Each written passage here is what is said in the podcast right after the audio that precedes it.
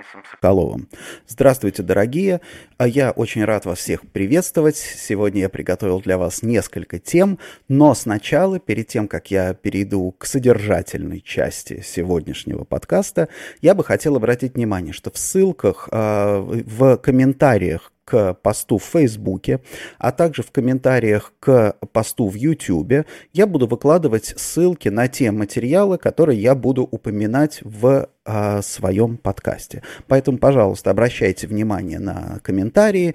Э, естественно, мне очень нужны а, ваши лайки. Подкаст Market Beat Live теперь становится одним из основных способов коммуникации. Ставьте, пожалуйста, лайки, шлите мне свои вопросы, звоните мне, пожалуйста, по телефону. Мой телефон 916-901-0377. Ну, естественно, не во время прямого эфира, а после я с удовольствием буду отвечать на ваши вопросы, связанные с с недвижимостью, потому что как раз сейчас самое время этим заняться. Итак, что у нас сегодня? В первую очередь я хотел бы рассказать о том, что э, те, кто еще не знает, наш отчет Trends Radar датированный 13 мая, выложен на сайте, и вы можете с ним ознакомиться. Там достаточно много новой информации, и, собственно, сегодня основой моего подкаста будут данные из отчета Radar, поэтому вы сможете потом впоследствии подробно с ними ознакомиться. Итак, а, отчет Radar. Что самое а, интересное в этом, а, пожалуй, в этом отчете, это то, что новый, мы посмотрели на новый прогноз Oxford Economics и видим, что минус 6,6% Oxford Economics ожидает для России в этом году. И, соответственно, в следующем году плюс 4,9 и плюс 3,8 а, в 2022 году. Здесь любопытно следующее. Вот очень много сейчас в Фейсбуке разговоров и дискуссий, они становятся все более и более жаркие по поводу того, что что страшнее, сама пандемия или а, локдаун, или карантинные меры. И очень часто люди, там, даже опытные, даже там, вполне себе профессиональные, начинают ссылаться, а вот смотрите в Швеции, а вот смотрите в Белоруссии. Вот я не поленился и вчера посмотрел прогнозы Oxford Economics для Швеции и для Белоруссии. И что мы видим в Швеции? В Швеции мы видим прогноз на этот год минус 4,7, в Белоруссии мы видим минус 3,5. То есть на самом деле, да, а, про, как бы сам по себе а, отсутствие карантинных и ограничительных мер вовсе не, не избавляет экономику от страданий. Да? То есть, по большому счету, мы могли бы предположить, что пока весь мир падает, да, пока весь мир, во всем мире экономика сжимается, Швеция там поднимется, Белоруссия там расправит плечи и, собственно, увеличит свою долю в мировой экономике. На самом деле это не происходит. Ожидаемые темпы снижения мировой экономики в этом году – где-то в районе минус 3%, то есть Швеция на самом деле упадет, в общем-то, сильнее, чем экономика в среднем. Потому что здесь надо понимать, что все-таки не только ограничительные меры прибивают саму экономику, да, а в том числе и, как бы, да, и а, то, что как, те страхи, фобии, а, допустим, э, более того, те а, как бы а, оценки международных, а, международных корпораций, которые тоже смотрят на спрос и так далее. Понятно, что здесь тоже есть такая, такой нюанс, ограничительные меры. Если, допустим, везде ограничительные меры, то спрос на шведские товары снижается, спрос на, допустим, белорусскую обувь снижается, потому что в Москве закрыты магазины. Вот. А, но тут, тут как бы тут важно понимать, насколько экономики вообще стали глобальны, да, то есть каждое там, допустим, решение каждой отдельной страны влияет, по сути дела, на всю экономику. Что еще, а, на что еще интересно я обратил внимание, когда готовил Трансрадар? Это вы все знаете, что я очень люблю что я очень люблю а, смотреть на данные Центробанка. Это одни из немногих данных таких вот человеческих, актуальных, оперативных, статистических, на которые можно опираться. И вот опубликованные данные, опубликованы данные Центробанка за март, да, пока апреля еще нет, но за март, за март мы видим долг, э, очень сильный долг, э, долг, э, рост долга домохозяйств. То есть долг по потребительским кредитам в целом по России за один март вырос на 1,9%, практически на 2%. Вы представляете себе, что это в годовом выражении, сам, если мы считаем там сложный процент, практически 25% рост долга в год, да, мог бы быть. Но понятно, что мы ожидаем все-таки снижения, да, охлаждения этого рынка, но 1,9 за месяц это очень много. Это колоссальная цифра. Ипотечный долг вырос на 1,4%. Это тоже, в общем-то, достаточно много. И это март. Это март, в конце которого уже начался там локдаун, паника там и так далее. Вот. А самое еще интересное, что? Еще интересно Москва. В Москве потребительский долг за март вырос на 2,2%. То есть Москва оказалась в лидерах вообще роста потребительского долга. Вот. Ну, среди самых закредитованных э, регионов по-прежнему, да, мы имеем Тюменскую область, Санкт-Петербург и, э, и Московскую область. Соответственно, мы понимаем, что в Тюменской области, да, допустим, жители Тюмени берут кредиты, покупают там жилье и там, опять же, львиная доля это ипотека. Но вот на самом деле Петербург и Московская область это, наверное, такая зона риска. То есть вот если мы а, увидим в этом году а, какие-то там, допустим, кризис или признаки кризиса неплатежей, они пойдут изначально, конечно, из вот этих двух, э, двух регионов. Поэтому на, за этим нужно внимательно смотреть. Тем более Московская область уже был прецедент. Э, 10 лет назад она допускала дефолт по э, государственным э, своим да, ценным бумагам. Поэтому надо вообще, вот особенно на, за Московской областью, мне кажется, надо внимательно, внимательно следить. Первые признаки какого-то сдутия там, пузыря в недвижимости в том числе – это будет, конечно, вот э, Московская область. То есть вот поэтому всех аналитиков призываю обращать большое внимание на то, что происходит. Что еще интересного я бы хотел э, здесь сказать. По-прежнему у нас, допустим, офисные все индикаторы в красной зоне, ой, в зеленой зоне, извините, пожалуйста, они все э, по сравнению с аналогичным периодом прошлого года хороши.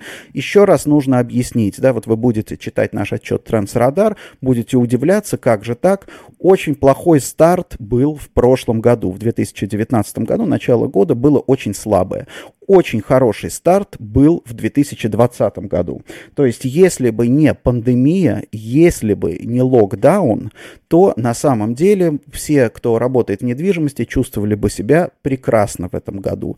Да? То есть, недвижимость очень хорошо стартовала, собственно. Но вот на взлете она была подстрелена. Это как раз говорит снова о том, что недвижимость в некотором смысле, она идет в противофазе с экономикой. То есть, экономические э, прогнозы в этом году были, в общем-то, не фантастические, фонтан, это все, это мы все прекрасно знаем, но, а, тем не менее, недвижимость чувствовала себя вполне неплохо.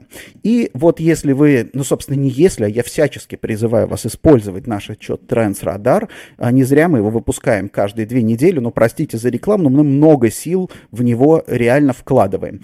И а, там есть слайд, сейчас я гляну, это слайд номер 8, в котором мы сделали первый подход к снаряду а, в отношении модели поколений.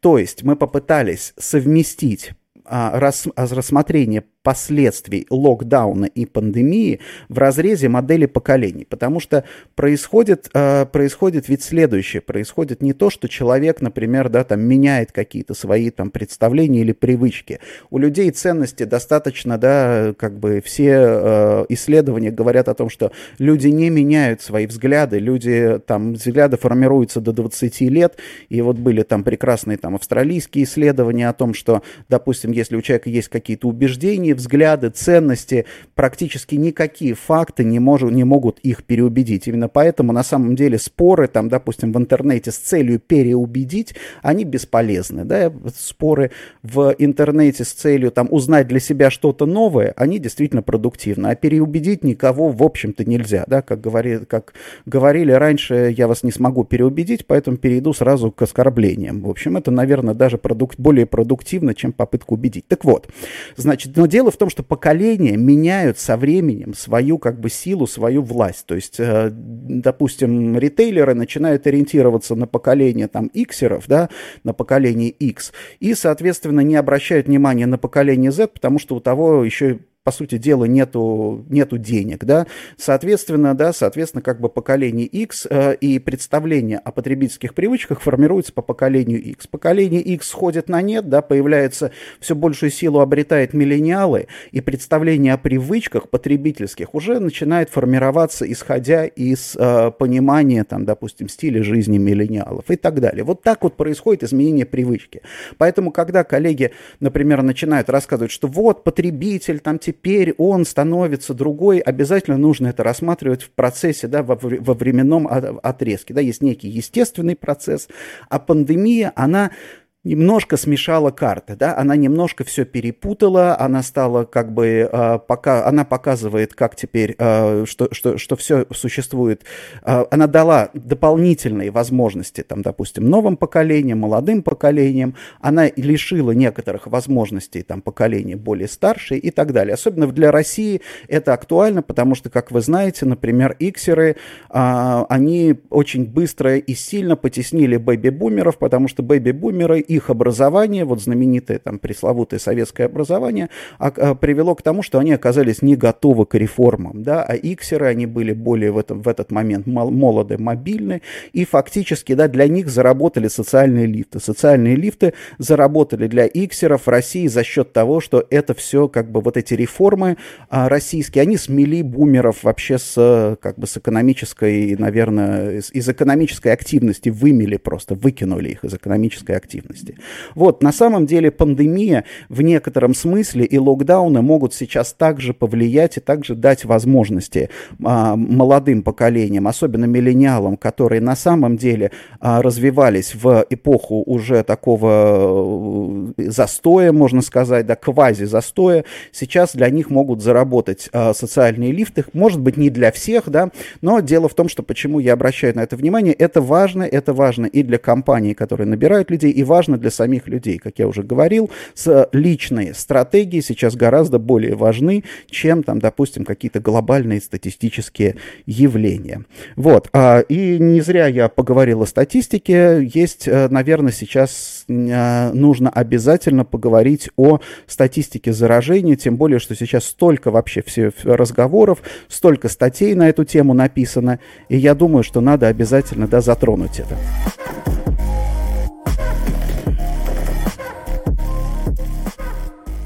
Очередная история с, со статистикой ковидной а, возникла в свете публикации в York Times и Financial Times, а, и уже сегодня, там, по-моему, или вчера Роспотр... Роскомнадзор, по-моему, собирается проверять эти газеты, что там, ну, а, на самом деле странная достаточно история, потому что Financial Times просто, по сути дела, перепечатали там выкладки а, российских социологов, которые там посмотрели с разных сторон на эту статистику, да, со, э, но что здесь важно, да, здесь на самом никакой никакой нету, даже они пришли к выводу, что а, смертность от ковида занижена на 70%. А, но дело все в том, что здесь два момента. Во-первых, даже заниженная на 70%, то есть если мы увеличим эти показатели официальные на 70%, мы не увидим каких-то запредельных цифр, да, мы чуть-чуть приблизимся к европейским показателям, но и то мы будем, как бы Россия на этом фоне будет выглядеть очень неплохо, да, поэтому как бы я не очень понимаю а, в этом смысле истерику политику там того же МИДа.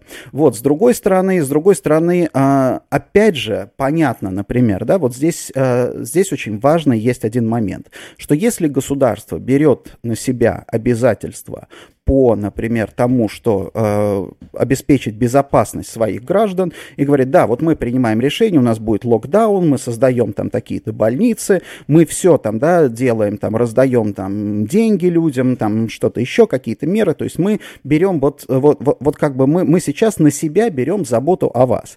Тогда есть некоторый резон определенный, да, в том, чтобы, ну, не то чтобы фальсифицировать, да, а в том, чтобы управлять, э, наверное, настроением настроениями людей. Соответственно, да, соответственно, можно либо, допустим, повысить э, стресс, чтобы люди дома сидели, да, там, публикуя какую-то более, э, наверное, такую тяжелую статистику, или наоборот, немножко там, как бы меняя риторику, да, э, успокоить людей, ну, потому что от человека в данном случае ничего не требуется. От того, что он знает, там, что называется, реальную ситуацию, ничего для него не меняется, потому что он живет там в реалиях. Ему разрешили выйти на работу или запретили выйти на работу. Поэтому Поэтому в данном случае управление статистикой, если она есть у государства реальная, вот тут вот важно, да, если она есть реальная статистика, а людям рассказывают что-то другое при этом, да, при этом как бы управляя их жизнью, это логичная, ну, она может, как бы, стратегия, там, мне как старому либералу может не нравиться, да, но в ней есть логика, по крайней мере. Значит, в чем нету логики? Вот самое было бы плохое, если, допустим, да, если э, статистика, вот система сбора вот этих данных, она сама по себе порочна. Если ни у кого нету надежных и достоверных данных, которые, там, допустим, выдерживали бы проверку, кросс-проверку, там, с какими-то другими источниками. Вот это было бы плохо. И э, второе, самое, наверное, наверное, самое печальное, что мы сейчас с вами находимся в ситуации, когда государство отказывается, по сути дела, от вот этого своего патернализма. Государство говорит, все, да, Владимир Владимирович сказал, мы снимаем локдаун, мы там, допустим, да, э, открываем, даем возможность регионам принимать решения, даем возможность э, там э, работодателям принимать решения. То есть, вот представим себе, например, да, сейчас уже в некоторых городах можно открывать торговые центры. Вот открытие торгового центра, допустим, для как государство разрешило, но собственник этого торгового центра, он должен принять для себя очень тяжелое решение. Я открываюсь, как я открываюсь? Могу ли я обеспечить безопасность людей? И здесь у собственника два момента, да, у, у него есть два очень важных момента. Первый момент, он должен выполнить все как бы требования, чтобы к нему не пришел какой-нибудь опять рост там Роспотреб или Роском или Рос там, я не знаю, надзор надзор, там, следственный комитет и так далее, да, не сказал, что вот ты не выполнил вот это вот правило, да, вот у тебя этот ресторан открылся, а ты не должен был это делать и так далее. Это первое, то есть в бюрократической стране он должен выполнить все вот эти вот бумажки, иначе у него будут неприятности. Это одна составляющая. А вторая составляющая, э, реальная безопасность, да, он должен обеспечить не только выполнение бумажек, да, но и реальную безопасность. Потому что если вдруг окажется потом, что несмотря на то, что он все бумажки там выполнил, а оказалось, что, допустим, его там торговый центр оказался рассадником там, допустим, этих заболеваний, не дай бог там кто-то умер, и это будет действительно, это будет колоссальный ущерб там и репутации, и всему остальному. И есть еще даже третья составляющая, потому что есть бумажки, на котором посетителям, в принципе, глубоко наплевать. Да? Есть э, реальная безопасность, которую посетители могут не видеть. И есть ощущение безопасности, да? чтобы люди приходили, ты должен создать у них, э, кроме всего прочего, иллюзию того, что, э, ну, иллюзия, наверное, нехорошее слово, ощущение того, что это безопасная среда. И вот поэтому перед управляющими стоит колоссальная сложность и задача. И в этой ситуации, если у нас нету, вот у управляющих, у аналитиков, да, у, у граждан нету хорошей, качественных данных о том, что происходит в реальности с заражением, да, то есть принять взвешенное решение становится очень сложно. Да, перед каждой компанией будет стоять сейчас э, задача, вот в Москве, например, да, скорее всего, разрешат э, открывать офисы с июня, да, но дальше компании, которые могут позволить себе удаленку, э, они, будут, они будут вынуждены решать для себя, идем мы, да, мы выходим в офисы или мы остаемся на удаленке. И вот для того, чтобы принять верное решение по этому поводу, нам ну, нужно иметь нормальные данные. И вот здесь как раз, да, в этой ситуации искажение умышленное или неумышленное данных, оно очень нехорошо. Поэтому я, наверное, считаю, что э, есть, э, к нас, к сожалению, уже есть закон, который преследует за публикацию фейков про э, коронавирус, но мы знаем о том, что там, допустим, в Китае, да, первым делом преследовали тех, кто вообще рассказывал про коронавирус, коронавирус, когда его официально там существование отрицали.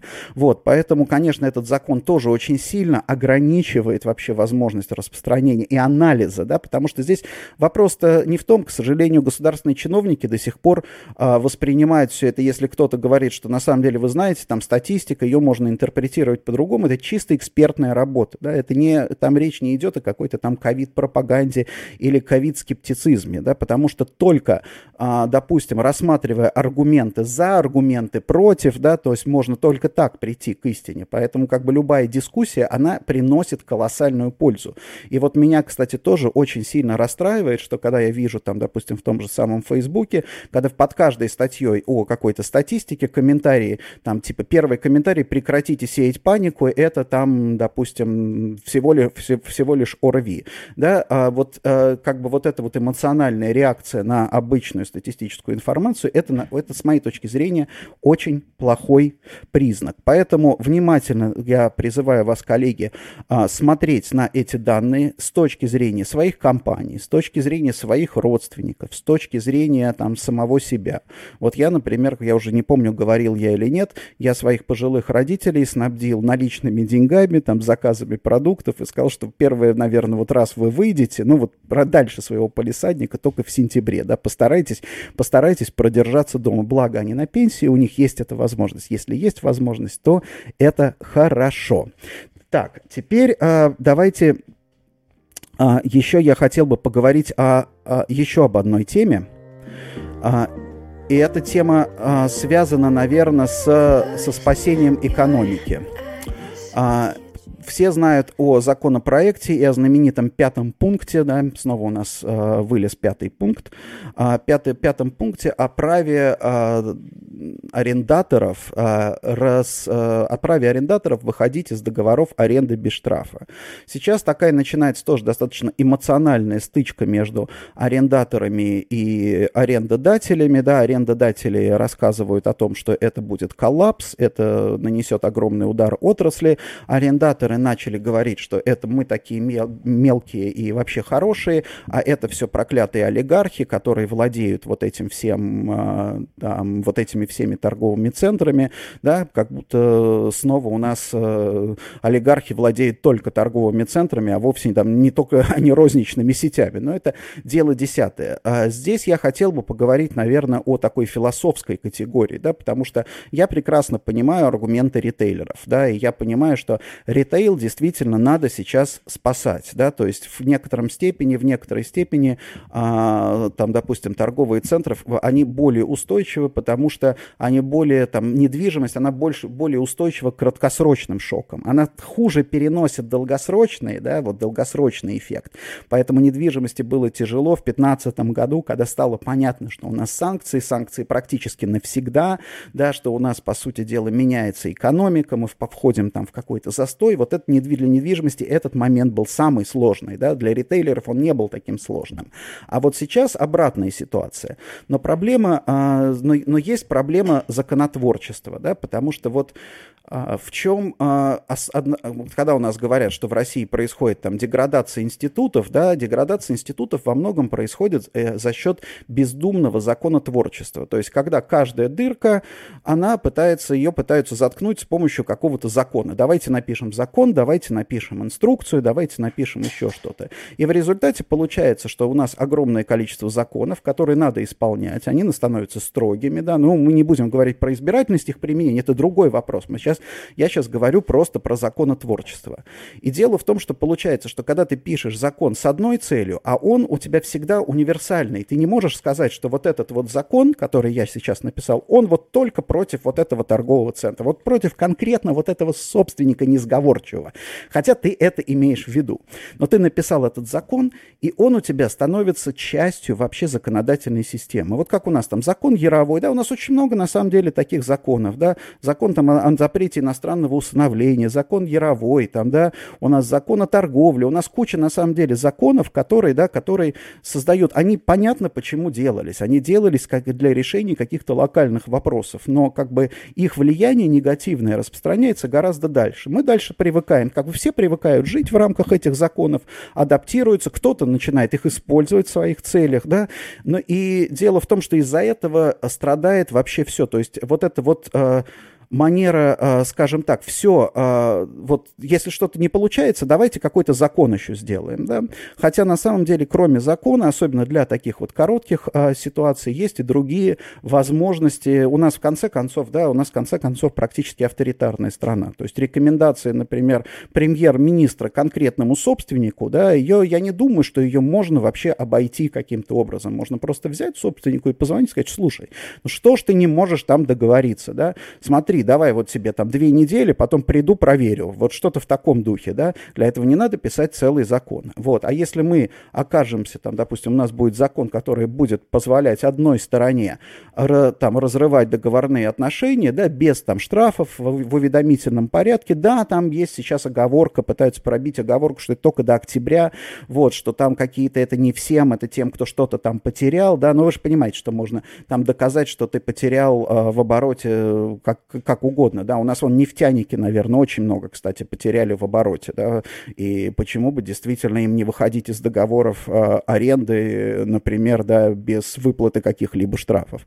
Но на самом деле такая, такой прецедент, он создает что? Он создает предпосылки для тех же собственников, которые, ага, они будут думать, так, если что, у нас уже государство, да, государство уже один раз вмешалось, оно может вмешаться и в другой раз, зачем нам вообще брать на себя долгосрочные обязательства? Давайте мы будем работать там как коворкинги, выставлять там а, короткие там договоры, да, по высоким арендным ставкам, пересматривать их, как всегда, по рынку. Между прочим, если все собственники, например, перейдут на короткие договоры, и каждый раз, там, каждый год а, арендаторам придется куда-то бегать, искать там какие-то другие площади, на самом деле это создаст а, избыток того же спроса на рынке и, в общем-то, задерет арендные ставки.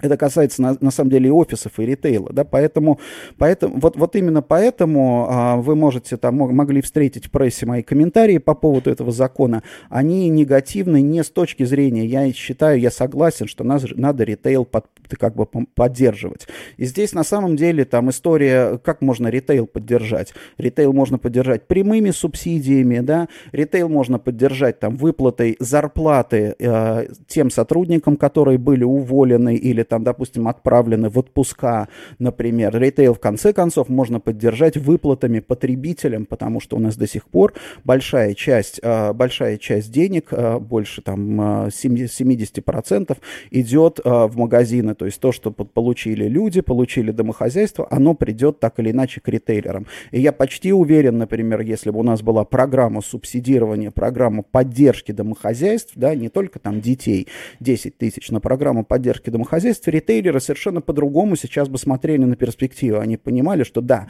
сейчас у них все просело, но через, там, допустим, через два месяца эти деньги к ним придут, да, эти деньги к ним придут в виде дополнительного спроса.